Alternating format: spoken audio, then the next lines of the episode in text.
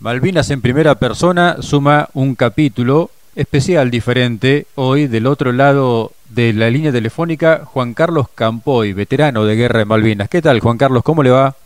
¿Qué tal? Buenas noches. Muy bien. Es la primera vez que me hacen esto, así que voy a pedir disculpas de que no conteste en el momento o con dificultad en las pronunciaciones, ¿no? No, por favor. Muchas gracias, digo, en el momento que usted me da. Y bueno, no sé qué es lo que decía, ¿sabe? Para la audiencia, directamente. Antes que nada, bueno, saber su origen, de dónde es oriundo, dónde nació usted. Yo soy de, la provincia de Córdoba, de la ciudad de La Calera, Ajá. casi a 20, 25 kilómetros de Córdoba capital. Bien. Para que más o menos se oriente la gente viniendo de Córdoba capital hacia La Calera, eh, pasando por el Chato Carrera, el famoso estadio que tenemos nosotros. Claro. Si llegan al Chato hacia la izquierda, está la ruta que va a Carlos Paz, por la famosa ruta 20, y bueno, y después continúa la ruta de 55 que lo lleva a Calera, que pasa cerca del río Primero, que desemboca allá en... bah, nace el río Primero, para nosotros nace acá en el dique San Roque, ¿no? Claro. El famoso dicacito que le llamamos nosotros. Ajá. Pero en este momento estoy residiendo acá en La Calera, barrio industrial. Soy nativo de acá, como quien dice. Bien.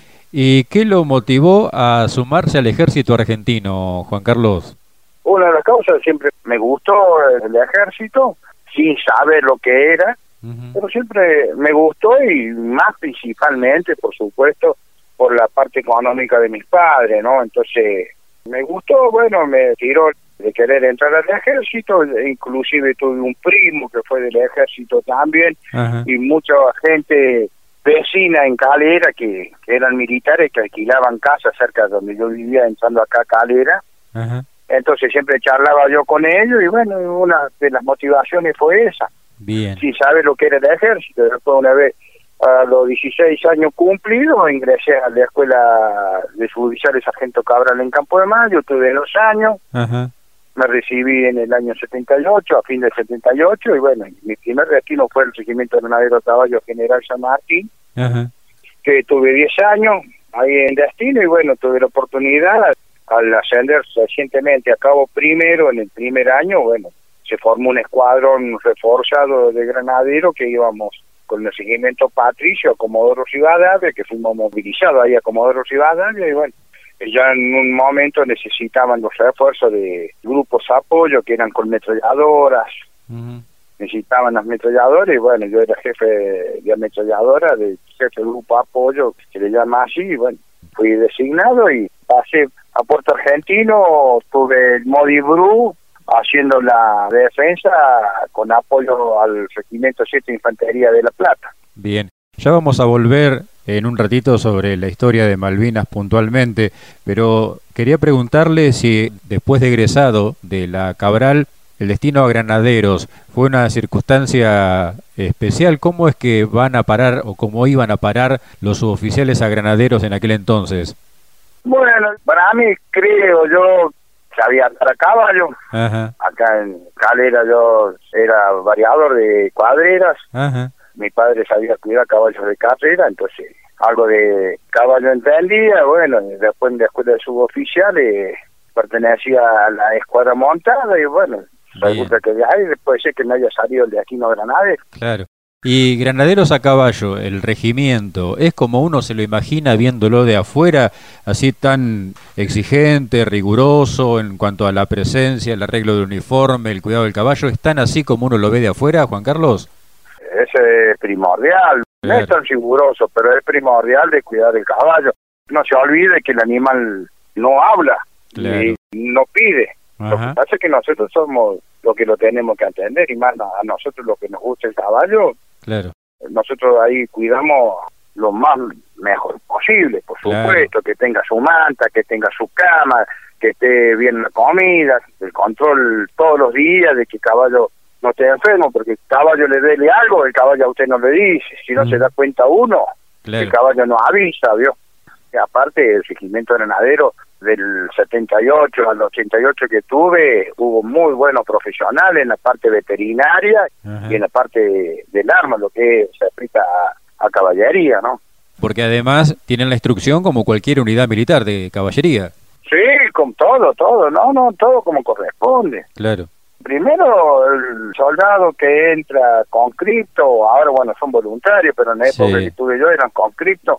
Primero tenían la instrucción militar como corresponde como soldado y después, bueno, después de la parte granadera, ¿no? Como el cuidado de caballo, cómo limpiarlo, cómo cuidarlo, qué hay que darle la ración.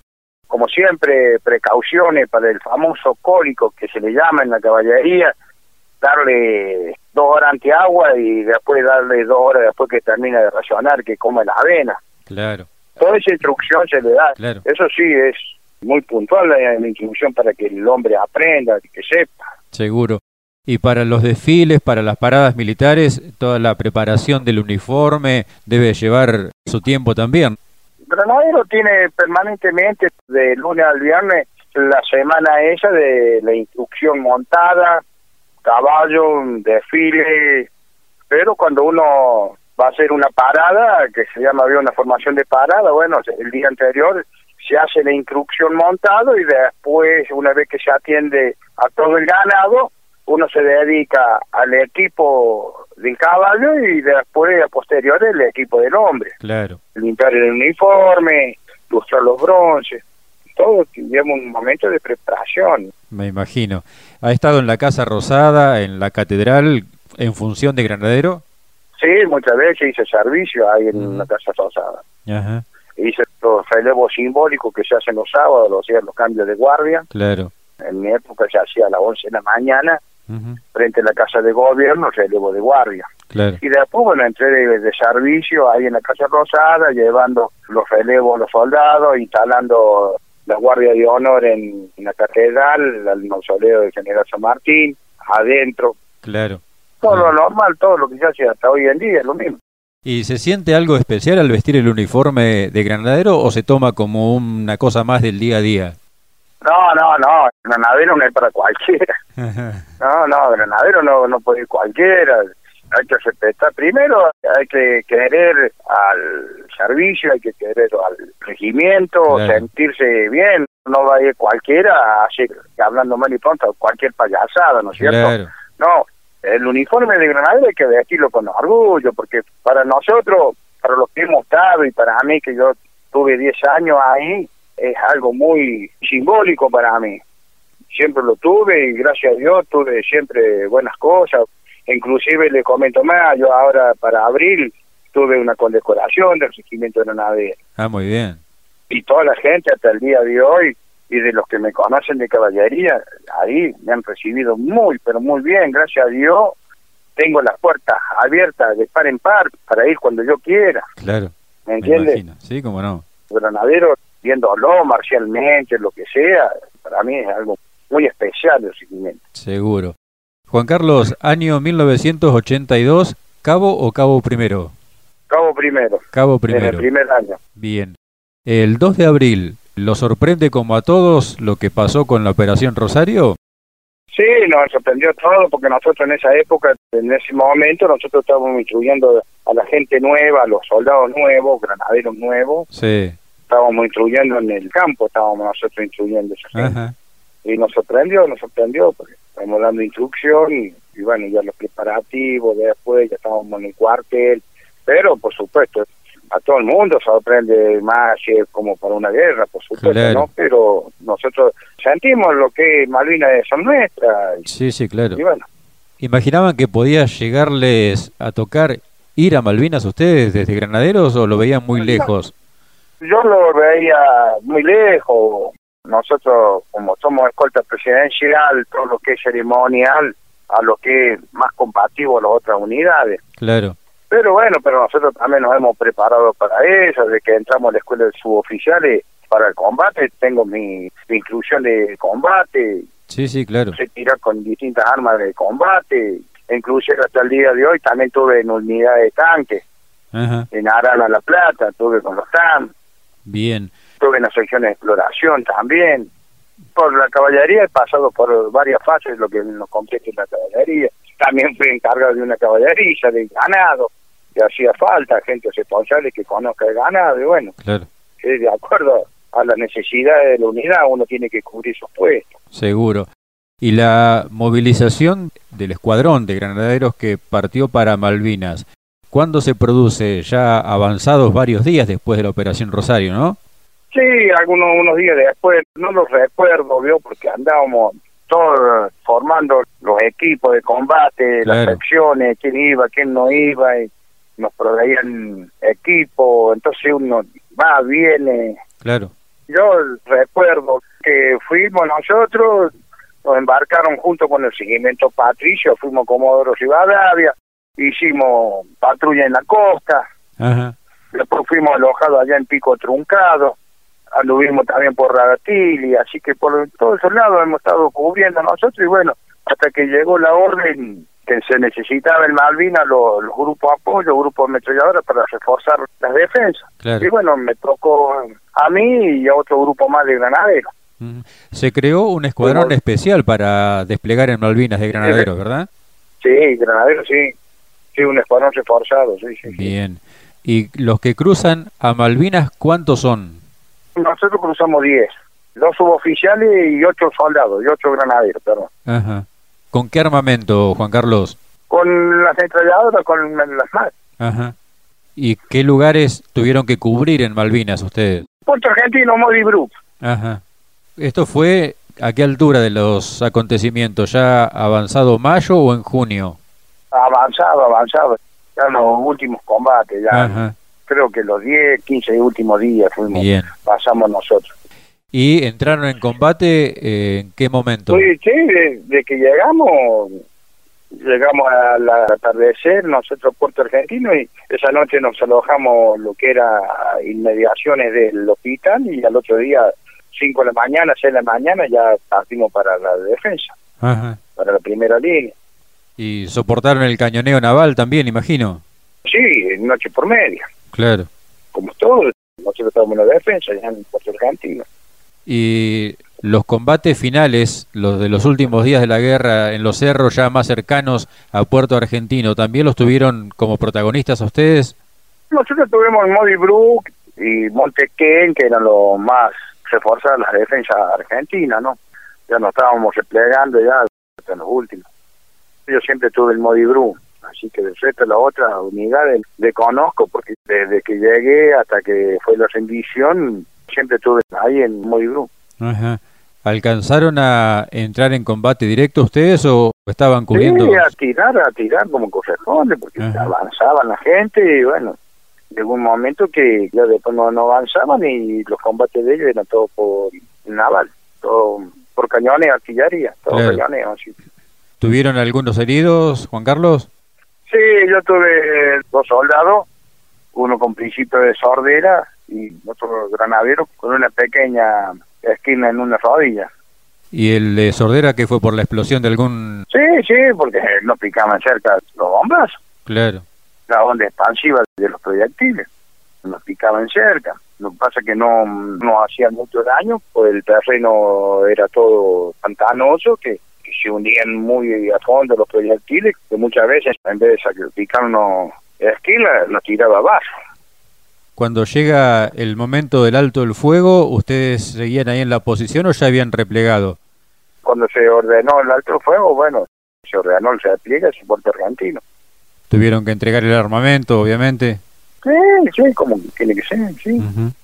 Sí, entregamos todo lo que era equipo, quedamos vestidos, quedamos solamente con la ropa. ¿Y estuvieron prisioneros muchos días o volvieron enseguida al continente? No, creo que tuvimos dos días. Yo vine a Puerto Madryn en el buque en el Canberra. ¿Y de ahí ya volvieron para Palermo? Sí, sí, paramos en la Escuela de Suboficiales Sargento Cabral y bueno, nos tomaron los datos, nos hicieron las revisaciones médicas, todo eso. Y bueno, estuvimos unos días ahí y después me ordenaron ir a mi destino. Después me reuní con los granaderos y después me reuní con los dos soldados que estaban con el principio de sordera y el otro que tenía la pequeña esquirla en la familia, ¿no? Ya nos reunimos en granadero y bueno, después todo normal. ¿Cómo siguió la vida en el cuartel, digamos? ¿Cómo fue el tiempo de cabo primero, pero veterano de guerra dentro del cuartel normal. Normal, normal, pero uno más, uno más del seguimiento.